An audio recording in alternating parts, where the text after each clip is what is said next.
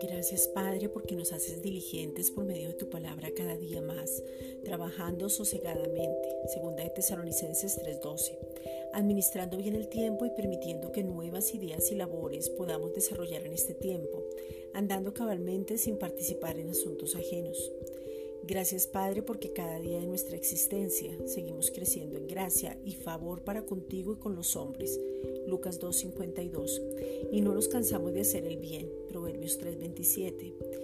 Gracias Padre porque así como la rama permanece en el tronco del árbol para tener vida, de la misma manera nosotros permanecemos en Cristo, unidos a ti y damos fruto abundante, donde el amor, la paciencia, la paz, la benignidad, la bondad, el gozo, la fe, la mansedumbre y una mente cabal se manifiestan en nosotros por tu Espíritu Santo, sin dar lugar a que seamos arrogantes, envidiosos para con los demás. Gálatas 5, versículos 22 al 23. Gracias Padre porque retenemos toda buena palabra que viene de ti. Hablamos por lo que hemos creído y de esa confesión somos saciados del bien del fruto de nuestra boca. Proverbios 12:14. Ahora estamos seguros que tu paz gobierna en nuestros corazones y por lo tanto somos agradecidos. Colosenses 3:15. La palabra de Cristo mora en abundancia y nos enseña y exhorta unos a otros en toda sabiduría.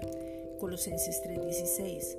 Por lo tanto, Padre, hoy te pedimos en el nombre de Jesucristo que nuestros ojos sean alumbrados y podamos tener entendimiento en todo. Efesios 1, versículos 17 al 23.